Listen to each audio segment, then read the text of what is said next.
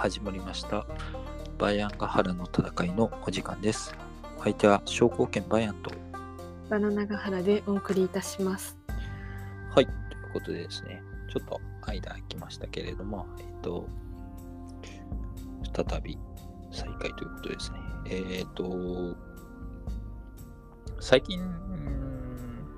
のことなんですけどはい。えっ、と、西遊記を再び書き始めているんですけど、あの、堺正明とか夏目雅子とかが出てたあの有名なドラマの西遊記ってなんか流し見はしモンキーマジック。そうそうそう、ガンダーラとかも、ビーマジとかの、あれ歌いいっすよね、やっぱりね。うん五代は今でも今でもガンダーラいいですよね。今でも聞いちゃう。いやね、あれをちょっと流し見したことあるんですけど、見見直そうと思って見てるんですけど、めっちゃ面白いですね、やっぱりね。そうなんです。ドラマ実は見たことがなくて。すごいよくできているストーリーというか、ストーリーはもちろん西遊記だから面白いのは面白いんですけど、結構オリジナル要素があったりとかするんですか？そうでもない。あるけど、まだ序盤しか見返せてないんですけど、結構忠実っていうか、まあ、めっちゃはしょったりしてるところもあるはあるんですけど、それでもなんか、最近の西遊記より全然はしょってないというか、最近の西遊記って。なんかあるんですか？ああ、香取慎吾とか、ああ、ええ言ってましたっけ？うん。あんまり覚えがないです。ええあの辺とか、うん、と比べると結構そのななんだろうなあのでも香取慎吾のやつもちゃんとちゃんとは見たことがないんであれなんですけどそんなにオリジナル要素あるはあるけどないではないというかなんかとね意外とはしょってないっていうなと思ったのはなんかたちゃんと体操理性民とか出てくるんですよへえ、そうなんですね。ちゃんと現状そうそうそうが現状行くっていう感じなんですね。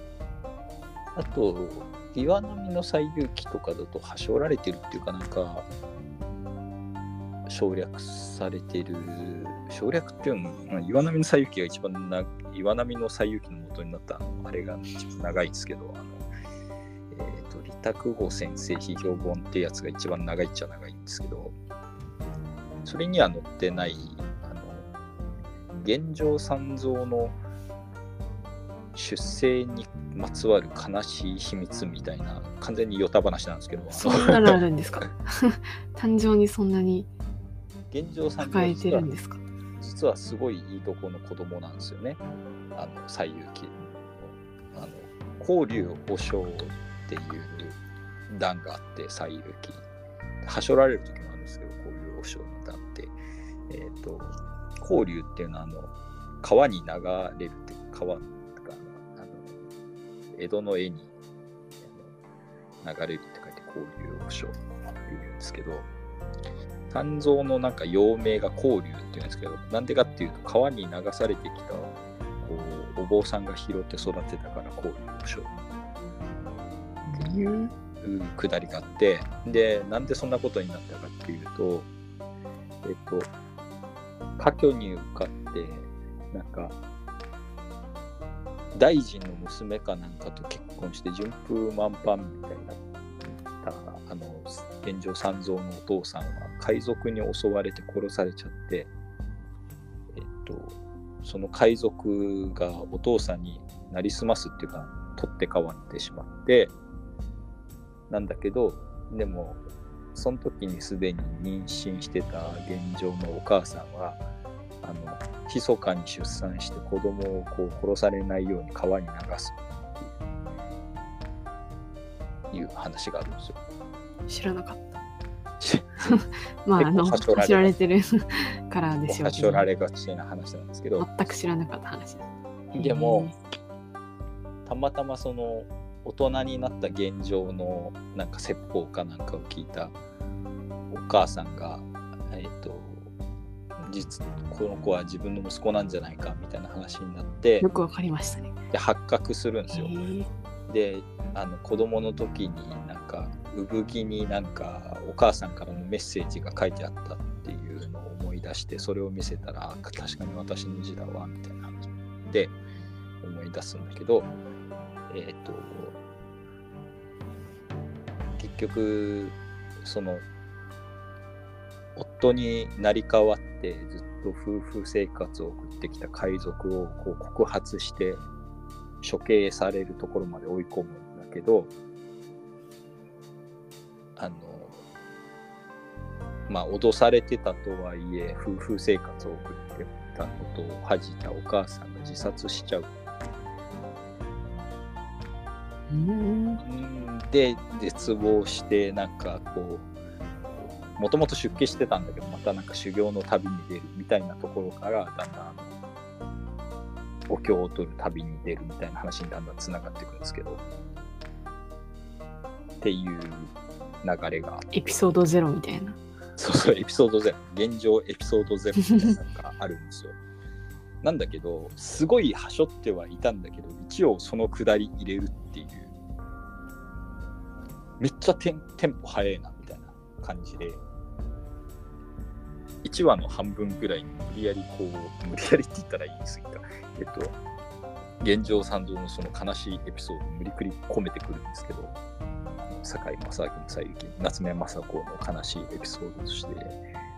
ぶっ込んでくるんですあ一応入れるんだ交流保証の話とか。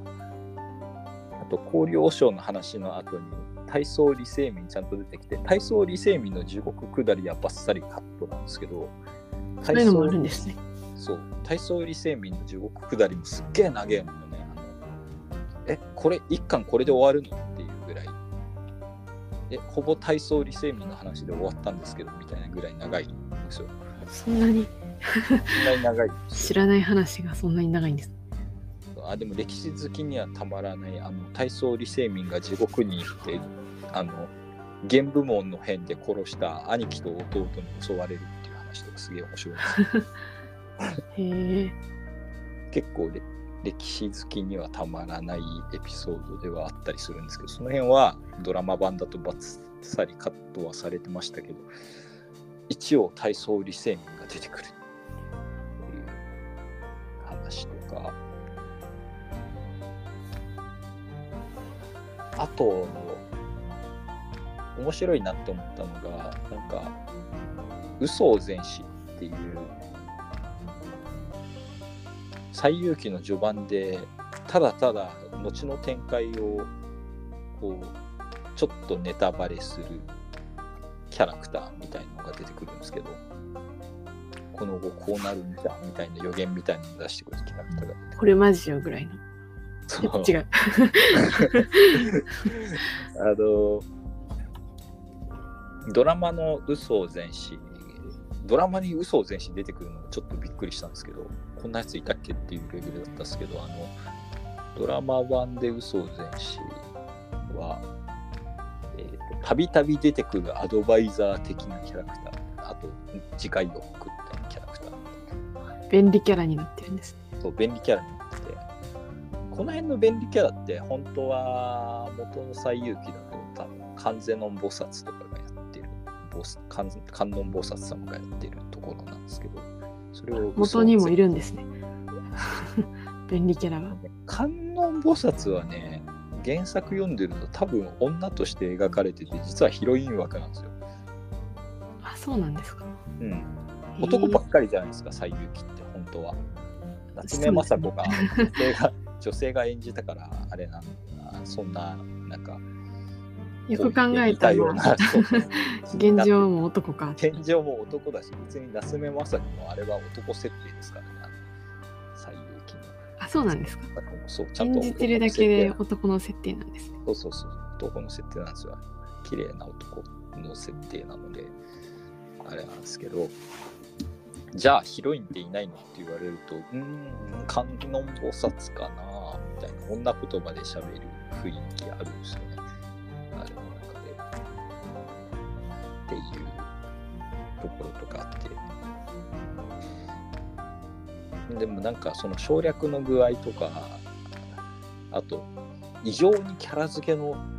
薄い佐護城がすごいキャラが立ってるのが偉いなって思う。最逆にドラマの最行きえっ、と伊藤四郎だっけ？あ伊藤四郎じゃなきゃなんだっ岸辺けの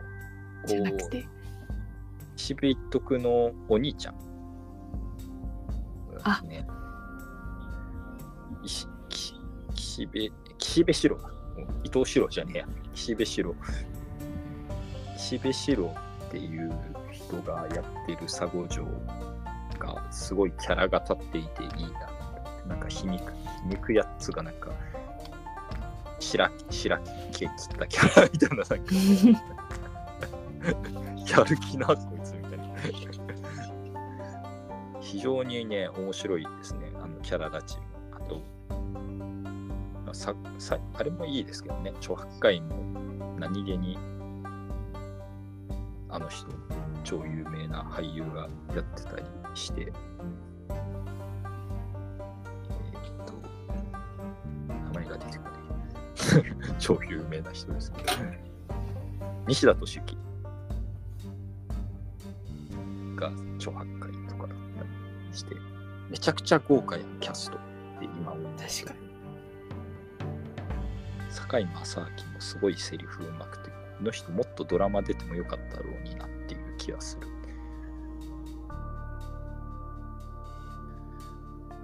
あとアクションも頑張ってるしえっ、とえこれ絶対そんなに何回も出てこないのにこんなに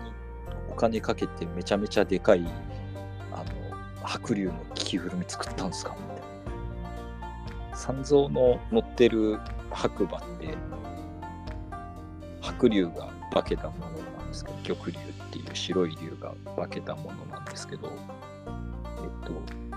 その正体のあの白い龍を倒す下りのためだけというかにめちゃめちゃでかい龍の着ぐるみ作っててえめっちゃ金かかっとるやんこのドラマ。っていう感じになって。いやほんと特撮ものぐらいの特撮まあ特撮ものっちゃ特撮ものなんですけど西遊記も。なんかすげえなって思いますね。えこんなえす俺の知る限り数回しか出番がないはずの白龍の着ぐるみ作るのわざわざって思ってこんなでけえやつしかも着ぐるみっつうか多分総演総演なのかな？2人入って動かしてるか総演なのかわかんないですけどすっげえでかいんですよね白龍の着ぐるみ。すすごいなって思ったっすけど。あのあまりにも西遊記の話が長くなりすぎたんでそろそろ終わりますけどあのえっ、とそうそうえっ、と本筋に戻ってきますとあの前回までえーえっと、ビザンツ帝国の後継国家みたいな話をしてきてですね、えっと、えー前回やったのが確かトレビゾンド帝国とか、エピロス先生公国とか、あとは、まあ、ビザンツ帝国から枝分かれしたわけじゃないですけど、後釜を狙っていたんですけど、失敗した。第二次ブルガリア帝国とか、そんなような話をしたと思うんですけど、これらとの戦いを制してビザンツ帝国を再興するに至った最強の後継国家はどこだったかというと、えっ、と、ニカイア帝国とかニケイア帝国とって呼ばれるやつなんですよ。で、えっ、と、ニカイア帝国っていうのは、ニケイアっていうと、あの、まあ、あの、なんかニケイア公会議とか、あの辺の、えっ、と、なんか、宗教会議みたいなやつが行われたりした、結構でかい都市なんですけど、そこを中心に建てられたのが、ニケア帝国、もしくはニカイア帝国。あるいはなんかラスカリス王朝ビザンツ帝国とか、そんな名前もあるんですね。っていうふうに言われたりもするらしい。もうビザンまあ、ツ聞いたことないけどね。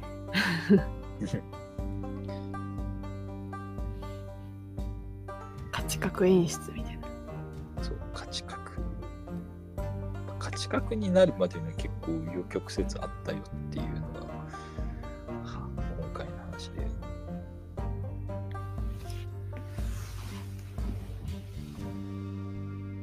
えっ、と、ニケア帝国は、あだ名が聖戦士であるところのかっこいいですね。パラディンが。聖戦士。そう、聖戦士テオドロス一世ラスカリスっていうやつがこう建てたのがニカイア帝国で、えっ、と、もともとこいつは貴族、ビザンツ帝国の大貴族なんですよ、ラスカリス家っていうのは。えっ、と、コンスタンティノープルのここを巡る攻防戦なんかで、えっ、と、貴族として名を挙げて、えー皇族とも縁続きであった。アンゲロスブラザーズのアンゲロス家の、え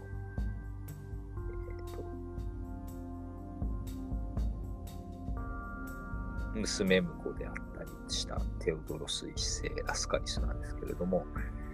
えー、とテオドロスの兄のコンスタンティノスがまずコンスタンティノープルコンスタンティノーポリスが、えー、と十字軍によって攻略される直前になって皇帝に擁立されたということがありました。なんですけど、次の日にも十字軍が攻めてきて、一夜皇帝と呼ばれて、運が悪かった。で、首都陥落に際して、東諸和者へ兄貴は逃亡したと。で、ニケアで亡命政権の樹立を宣言したんですけれども、えっ、と、まあ、逃げてったにもかかわらず、えー他の大貴族であるところの小宗之助とかを倒して、えーまたフリギアっていう地方で独立政権の樹立を図っていた貴族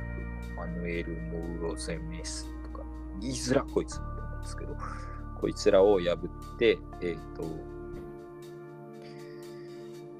えー文明を高めて、えー亡命政権の樹立に成功するっていうところですね。で、兄貴はその一夜皇帝っていう、こ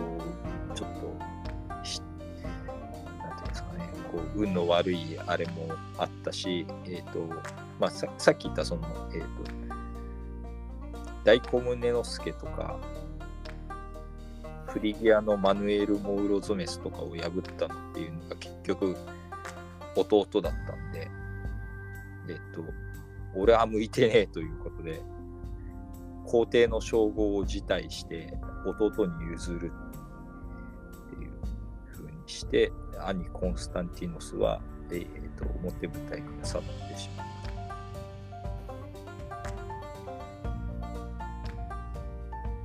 で、えー、と、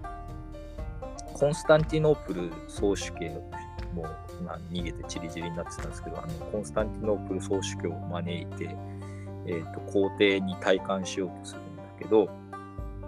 えー、と来てくれなかったんで、勝手に宗教会議を開いて新たな総主教を選出して、その総主教によって、えー、とニケアで、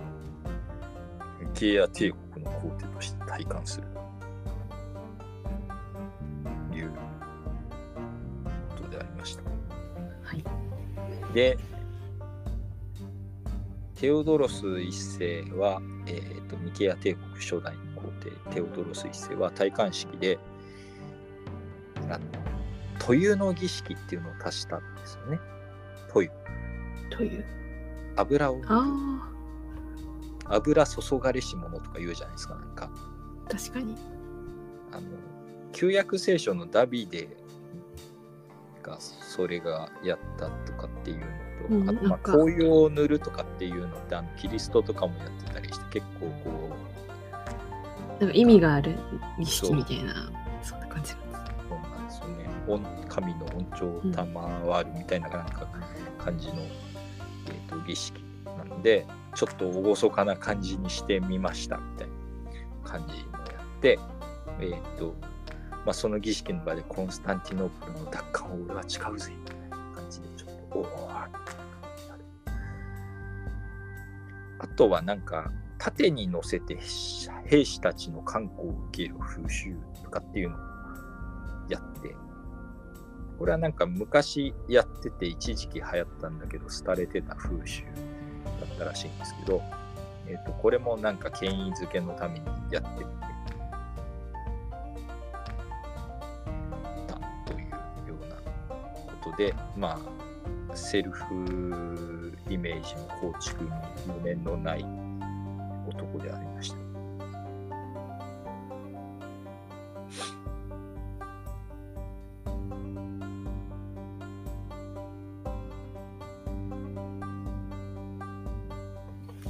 で、えっ、と、テオドロスは、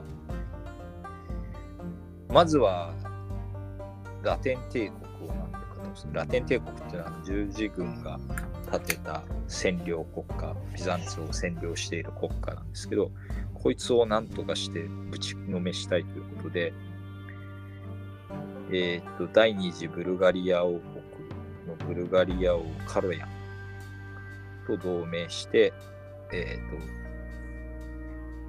と、ラテン帝国と敵対をする。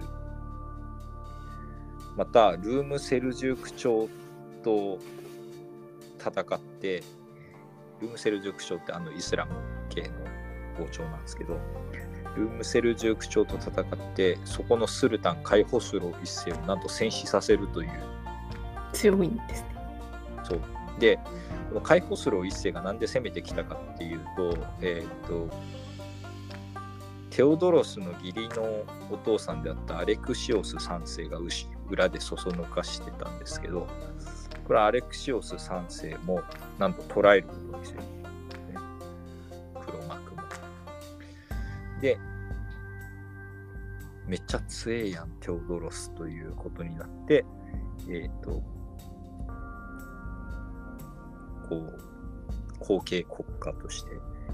一番強いのはニケイアではみたいな雰囲気をこう醸し出すことに成功すると。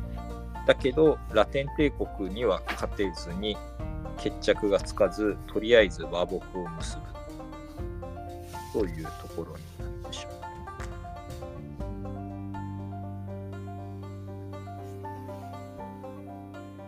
えっ、と、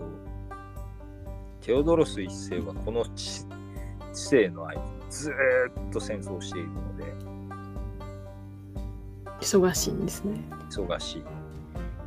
ずーっと戦争ばっかしていたので、こいつの政治家としての資質はよくわからないっていう。えもうラテン帝国にとルームセルジューク朝に対してまあの戦争唯一や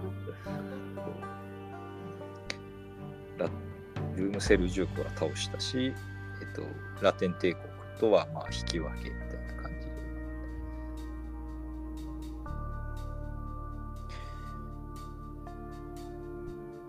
テオドロス一世は挙兵当時にはわずか3つの都市と2000の兵士を指揮するだけであったのに、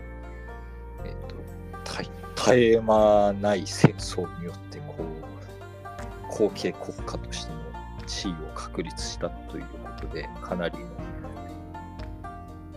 軍略の持ち主だったのではないか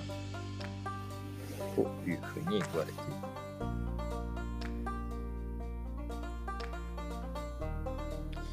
方で政略結婚なんかもいろいろしてアルメニア王の娘との間に子供を設けたりするんだけどちょっと多分宗教的な理由とかがあったらしくてえっ、と自身の子供を拝着したりしてるんですねアルメニア正教はまたちょっと違ったのかなそういうのもあるんですね。シア正教の一種ではあったと思うんですけど。で、ラテン帝国とは和睦を結んだんで、ラテン帝国からも妃を迎えたりしてるんですけど、子宝に恵まれず、まあ、さっき言ったアルメニアのからの嫁の子供は敗着もしちゃったんで、娘婿のヨハネス・ドゥーカス・ベタツェス。言いづらこいつ。バタツェスか。ベタツェスじゃねえや、バタツェス。バタツェス。ヨハネス・ドゥーカス・バタツェスっていうやつが、えーっと、第2代皇帝になるんです。もう関係ないというか、なんかちょっと遠目の人が出てきちゃうんですね。もう、ラスカリス王朝とか言いながらに、2人目すでに娘婿かよ、みたいな。えーっと、テオドロス一世は、テオドロス一世ラスカリスは聖戦士でしたけど、ヨハネス三世ドゥーカス・バタツェスは、えーっと、あれですね。成人。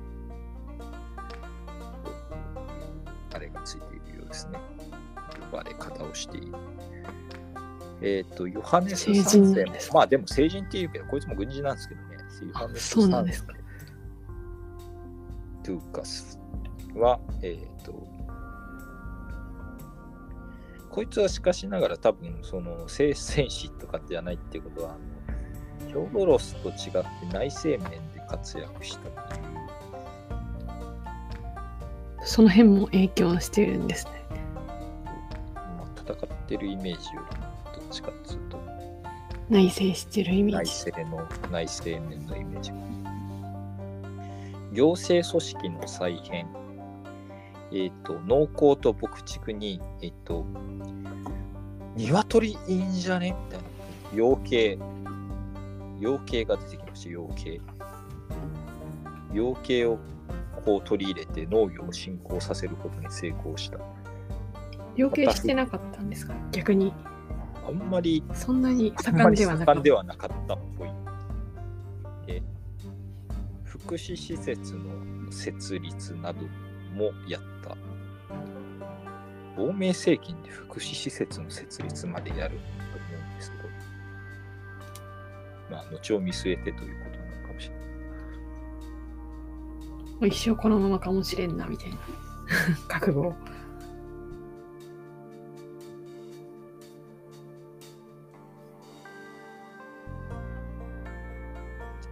えっと、ニケア帝国に仕えていた、えっ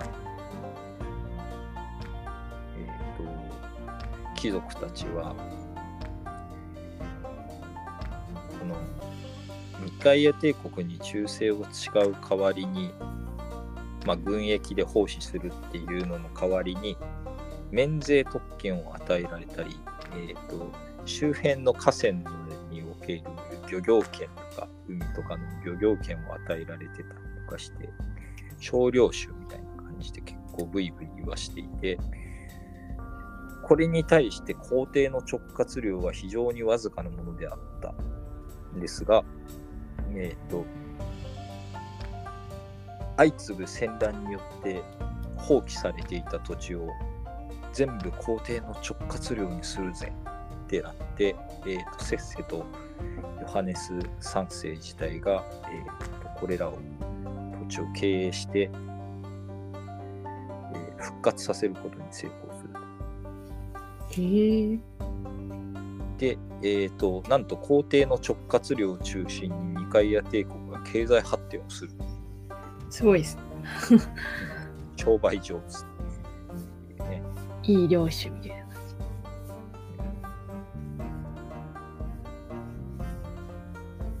で、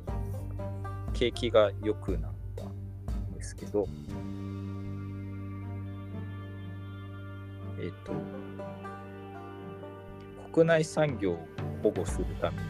外国製品の輸入抑制政策を取るとか、なんか細やかなこと結構やったりとかしているんですが、えっと、奥さんにあの皇后に贈る、えっと、冠ティアラを渡す際にあのこのティアラは鶏の卵で買ったもんだからって言ったっていう。養鶏にめっちゃ力を入れていたすごい鶏に。こだわるというか、そんな儲かったんですね、鶏。この貴重な装飾は無数の鶏の卵を販売して得られたものだと微笑しながら冠をかぶせたどういう反応すればいいんって感じですね。やねんそれっていう感じはあるんですけど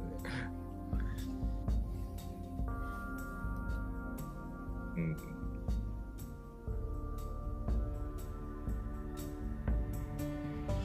ん。で、外生面においては、カイホスロをやっつけた後あのルームセルジューク朝とは逆に友好関係を維持してあの背面を襲われないようにする。し滅びたわけではないんですね、ルームセルジュク朝も。滅びたわけではなかっ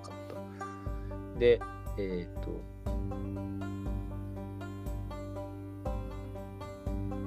で、実質的な首都、首都機能、えーとニュンフェイオンっていう、なんか、小アジアの西の方にある、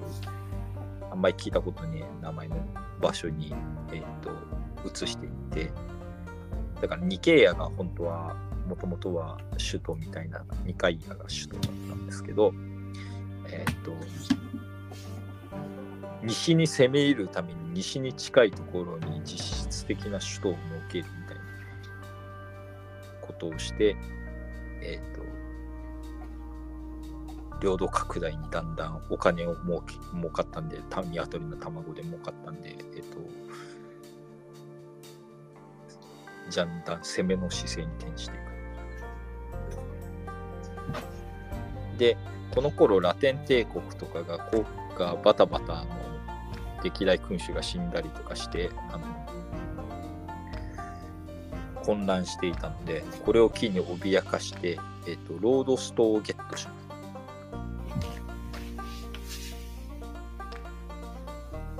で、えっ、とラテン帝国には、えっと同じフランク人をこう傭兵を雇ってラテン帝国を襲わせて敗走させることに抵抗する。十字軍国家を襲うんだフランク人と思うんですけど、お金もらったとはいえ、そうですね。こいつらどうなんだ考えたら。フランク人って十字軍主力じゃないんかみたいな感じはあるんですけど、一番岩じゃないんですかね。それとも、そういうのは関係ないんですかね。金さえもらえりゃいいみたいなやつらが契約期間満了したんで、みたいな、そういう感じなんですかね。傭兵とかってね、今は業務時間外なんで、傭傭兵、傭兵業務時間外は もう盗賊ですからね、あいつら。やべえんだよな、あいつらっていう感じはしますけど。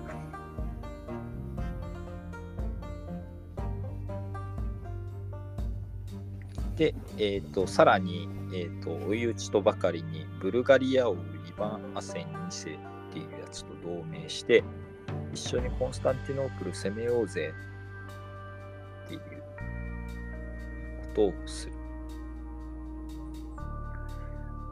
この際に、えっ、と、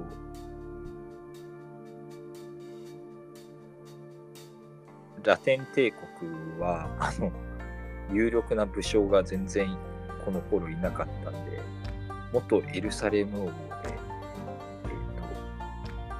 めっちゃ強いという評判であったジャンド・ブリエンヌっていうやつを共同皇帝にするから助けてっていうあの一夜一代限りのあの共同皇帝としてこの強いおじいちゃんを呼んでなんとか倒すことに成功して、えー、とコンスタンティノプル包囲戦はしっかり失敗に終わってしまう。なんだけど、コンスタンティノープル、肝心要のコンスタンティノープルは取れなかったんですけどその周りのテッサロニケとかはなんとか取り返すことに成功する。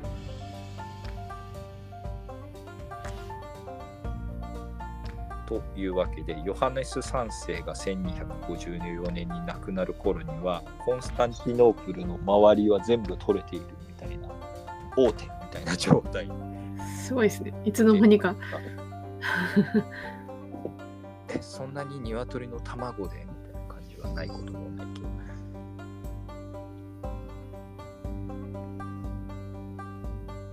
すごいですね、鶏。まあでもこれはヨハネス3世がだけがすごいというわけではなくて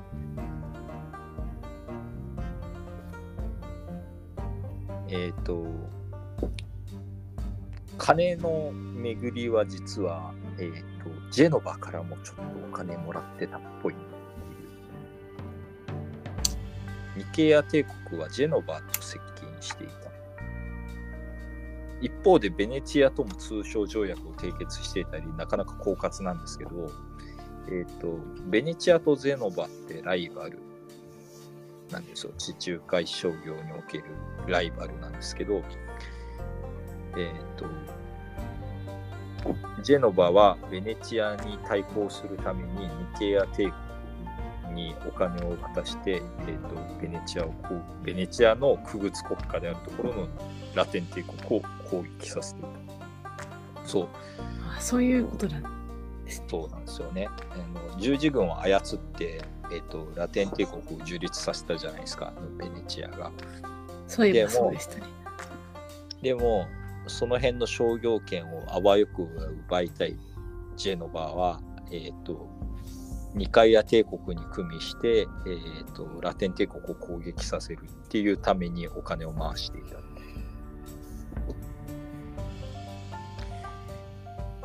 で、えー、っと、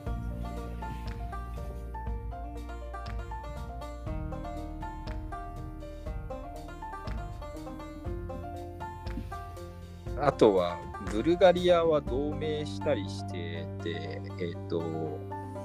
必ずしも敵ではなかったんですけど、えっ、と、まあ、ブルガリア自身もコンスタンティノープル一緒に包囲するぐらいだったら、コンスタンティノープル欲しいっていう、こう後釜狙いの国ではあったんですけど、これを、えーと、モンゴルがむちゃくちゃにしてしまった。えっと、チンギス・ハンの孫であるところのバトゥーが生成してきて、えっと、ロシアをコテンパンに任して、えっと、ハンガリーとかあの辺りまでにバチバチに潜入し侵入してきて、えっと、ブルガリアもボコボコにしてしまった。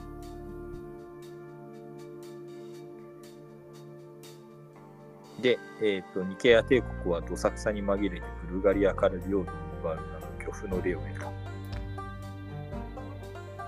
ギリギリ被害を受けない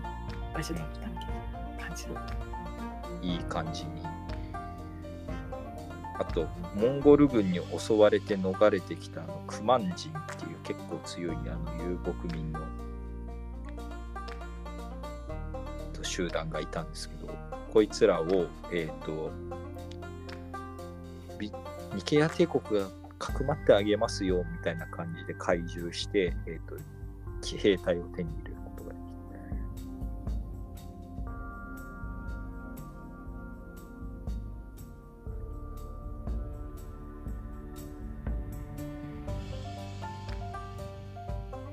あとはノルマンディとかロンバルディア出身のラテン人たちを手なずけることに成功し、えーと、これらを、えーと、ニケア帝国親衛隊みたいな結構いい位置につけることで、えー、がっちり掴むことに成功した。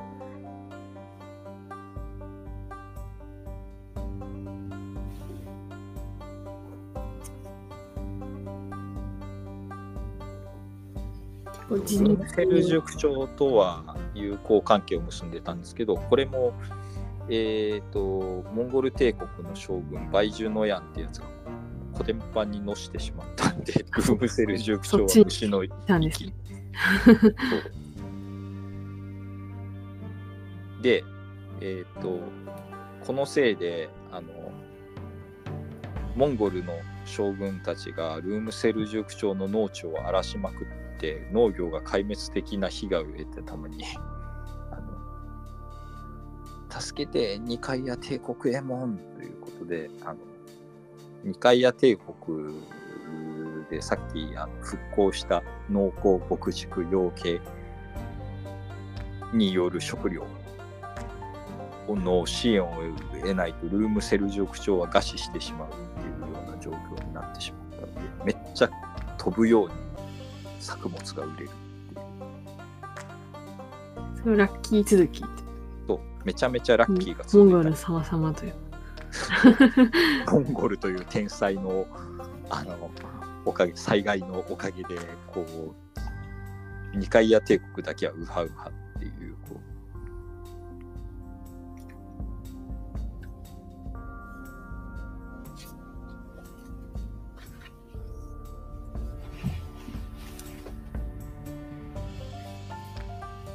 でまたあのコンスタンティノープル奪回を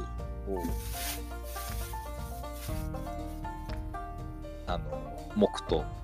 としている中で、えっ、と、とはいえ、その、コンスタンティノープルとかに入り込んでしまった、あの、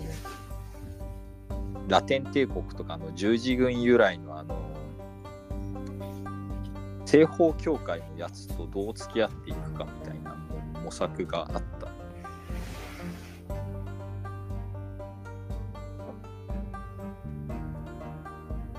で、十字軍に加わっていた荒っぽい聖職者たちっていうのはちょっと正直こうね話が合わんと。だけれども西欧の教会から来てるやつらでもあの托発修道会みたいな托発している修道士たちの人たちは、えっ、と、こう、製品とか経験の気持ちがあって、あの十字軍に参加して一緒にメイス振るって相手を殺したりしているような、謎のイキリ聖職者みたいな やつらとは違って、こいつらとは話がっていう。で思想上の対話みたいなのがあって、公会議とはいかないものの、あの、なんていうんですかね、競技に、西洋の競技はこんな感じなんですよ、とかって、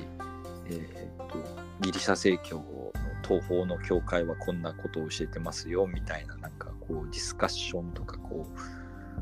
ディベートみたいなのがたびたび行われて、お互いの、こう、融和を図っていた。で、これらのディベートとかディスカッションを、皇帝ヨハネス3世、ニケア帝国皇帝ヨハネス3世が、えーと主導的にこういった対話の場を設けたんですよ。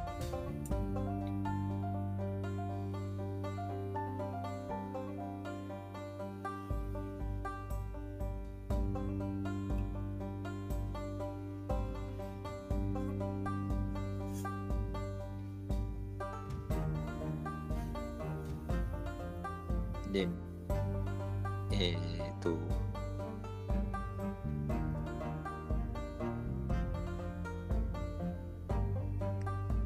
ヨハネス3世は、えっ、と、まあ、子供が何人かおるんですけど、テオドロス2世というのが、えー、と結局、えー、とヨハネス3世の後を継いだが、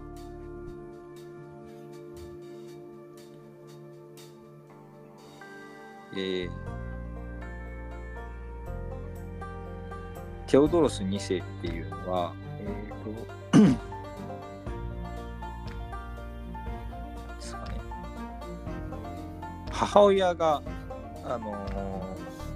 初代のラスカリス家の人なんですよ。なんで、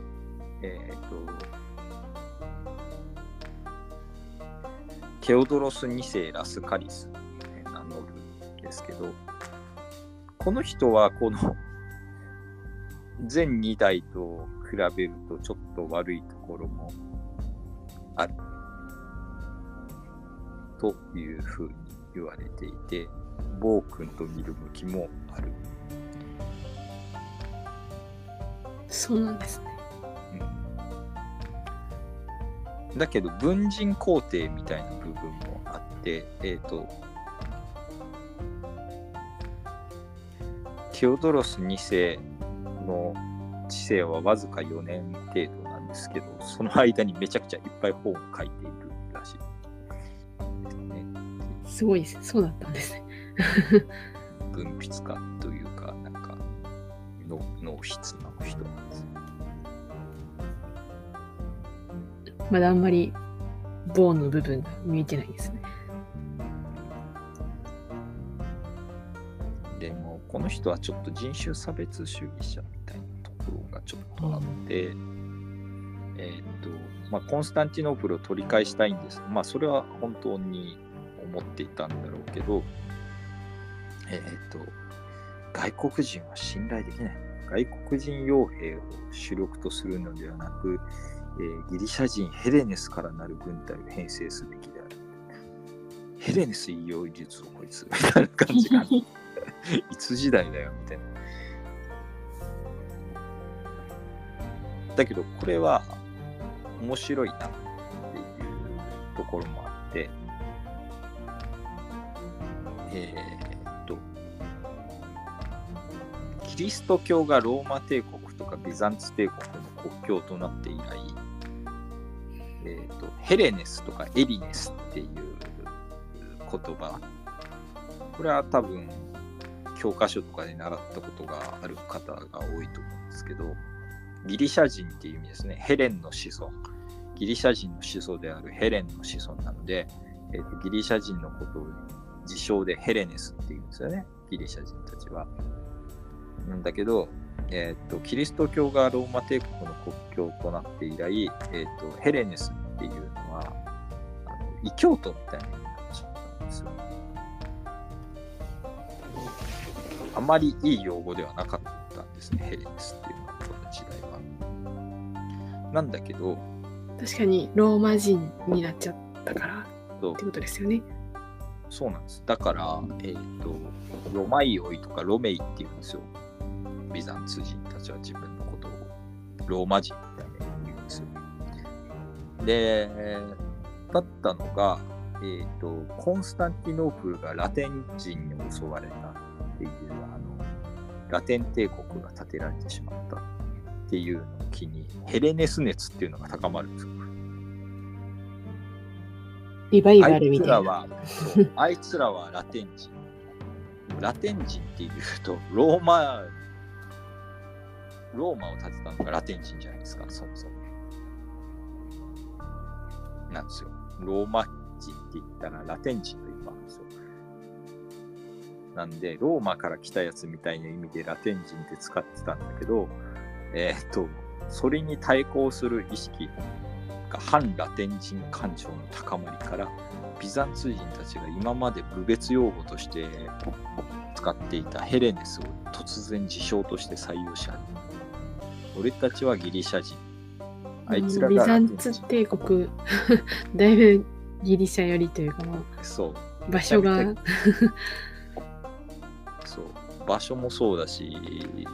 なんか、ば場所って言ったらね、トルコなんだけどね。今となっては。ローマとギリシャどっちが近いかと言われたら、まあね。断然ギリシャ。ギリシャなんですけど、これが非常に面白い価値観の転換なんですよね。ビザンツ人たちが自分たちのことをヘレネスという呼ぶようになった。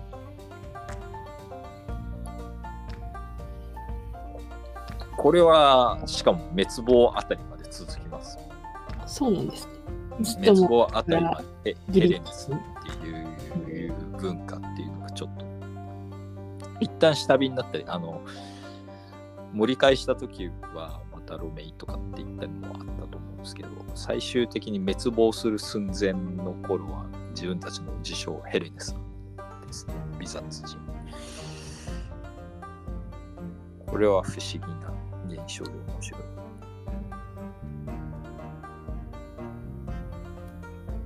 しかしながら、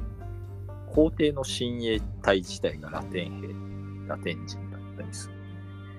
状況で、ヘレネスの軍隊がーとか言っててもしょうがないんですよ。っていう、成り立たないんですよ。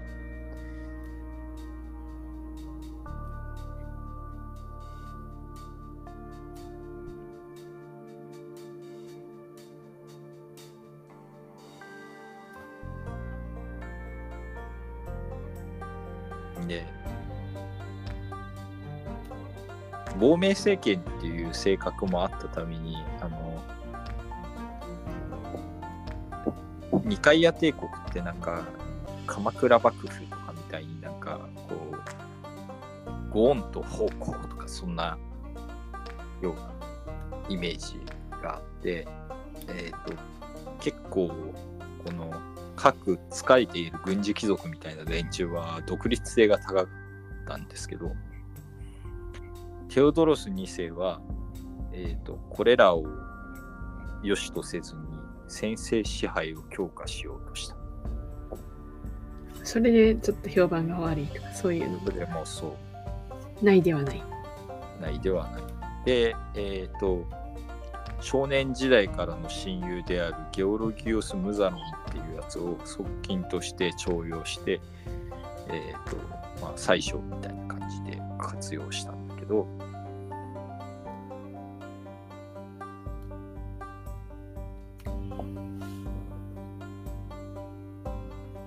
あの、それもまた有力貴族たちの反感を買った。個人的な 縁故でこんなこいつだけめちゃめちゃ偉そうにしてるっていうのもあって嫌でした。みんな嫌でしたっていう話があります結構地雷を踏んでるんです。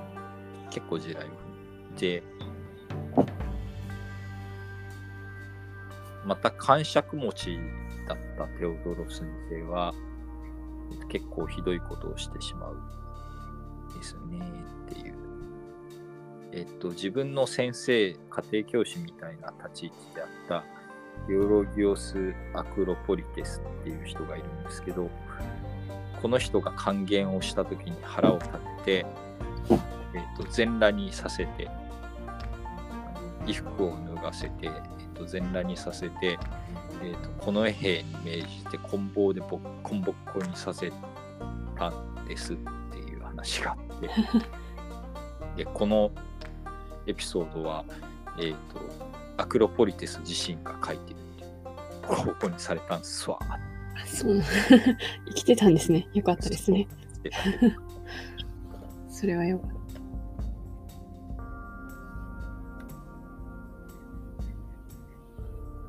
た。あとは、えっ、と、名門貴族の娘に、なんか自分の気まぐれで、その、えっ、と、こいつと結婚したらいいんじゃないみたいな縁談を持ち込んだんですけど、えっ、と、その貴婦人というか、その娘が拒否したら怒って、えっ、と、なんか猫がいっぱい詰まった袋に入れるみたいな、なんかよくわからん拷問をする。して、めっちゃ引っかかれ。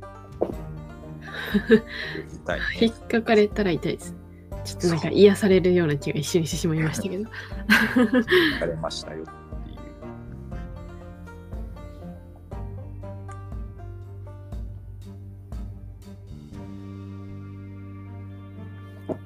っていう。ようなことを結構しているので、あんまり評判の良い皇帝ではなかったんです。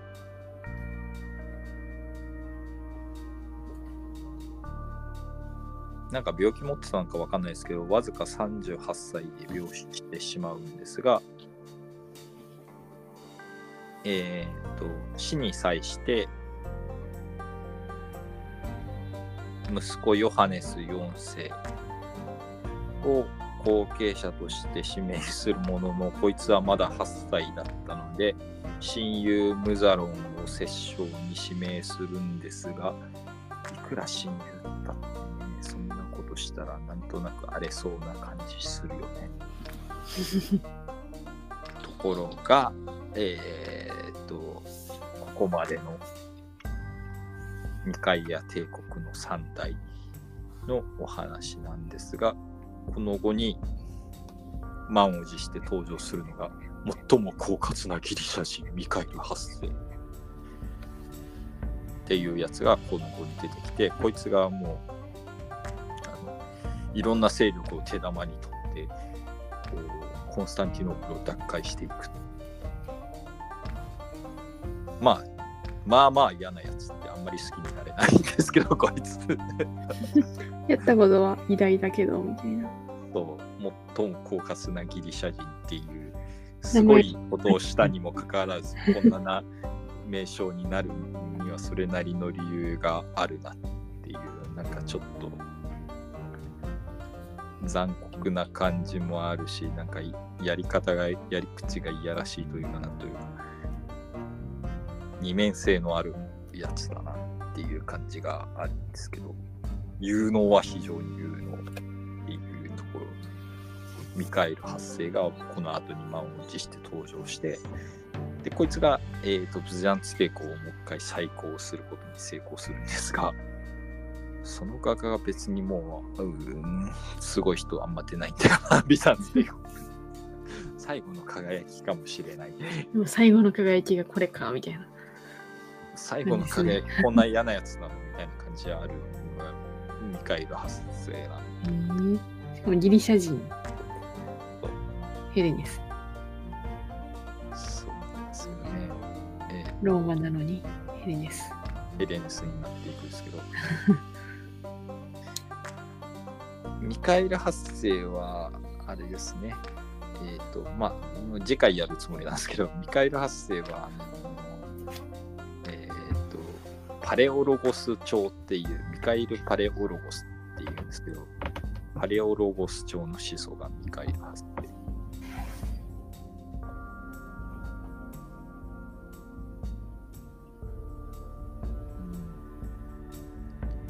見た目もよく、えっ、と、軍人からの受けもよく、教会にもおべんちゃらを使い、まり好きになれない。けど、あんまり好きになれないが非常に優秀なので面白いは面白いと思うので次回は、えー、とミカエル発生パレオロゴスの話をしようかなというふうに思います。っていう。なかなかね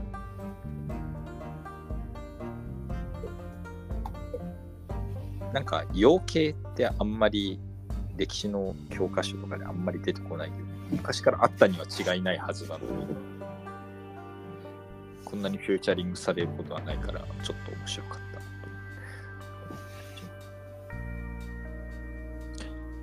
た。はい。というところで、えー、と今週は、うん、なんか西遊記の話めっちゃ長くしちゃいますが二階屋帝国の話をしました。で、次回も二階屋帝国っちゃ二階屋帝国なんですけど、えっ、と、二階屋帝国からまたビザンツ帝国に帰り咲くところの、えっ、と、二階発生の話をする予定であります。はい。えっ、と、締めに入りますと、あの、バヤンガハラの戦いでは、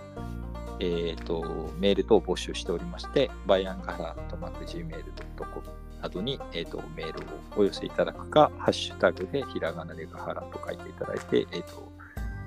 X で発言していただければ拾ったりもします。ブルースカイはまだやってませんっていう。ブルースカってやってます？やってないです。あれ？でも長野さんが移住してたからちょっと面白かったんですけど。ああ。長野さんが行ったら、オタクは行くんじゃないですか。長野さんがとりあえず家でも建てておくかっていう一コマ漫画を書いていたんでアカウント作成してですね。でちいかわ移動したら結構な人移動するよね。なんか今、招待制がなくなったんでしたっけ？そうそうそうそうそう。招待制がなくなったから作ろうと思えば作れるんですけど。中野さんがいるところが都じゃないみたいな感じあるね。皇居みたいな。そうそうそうそう。錦の御旗がどこにあるのかみたいな話になりますよね。ちいかわのあの栗まんじゅうが本当に禁酒してしまうのがすごいハラハラしながらですけどあちゃんと酒くずに戻ってよかったです。よかったですね。そんな、このまま綺麗な栗まんじゅう先輩に。栗まんじゅう先輩ねあのき一瞬綺麗ななっても楽しいんだったらいいかなって思ったんですけどあのあの酒抜けたら働かなくなっちゃったっていうのがなんかすごい面白かったですけどね草むしりもしなくなっちゃった野原で遊んでましたよね。野原に遊んでヘタのないイチゴをチュッて食ってたから。あのブンブンぶん殴りを倒すことによってあのなんかこうアドレナリン出たのかわかんないですけどなんか酒くずに戻ってたのが面白いいきなりぶん殴ってくる敵登場するの怖すぎじゃない？あの謎ですよね。ブンブンぶん殴りをこうなんかちくわで倒すみたいな。何の話やみたいな感じなんですか？すごい世界観できた。な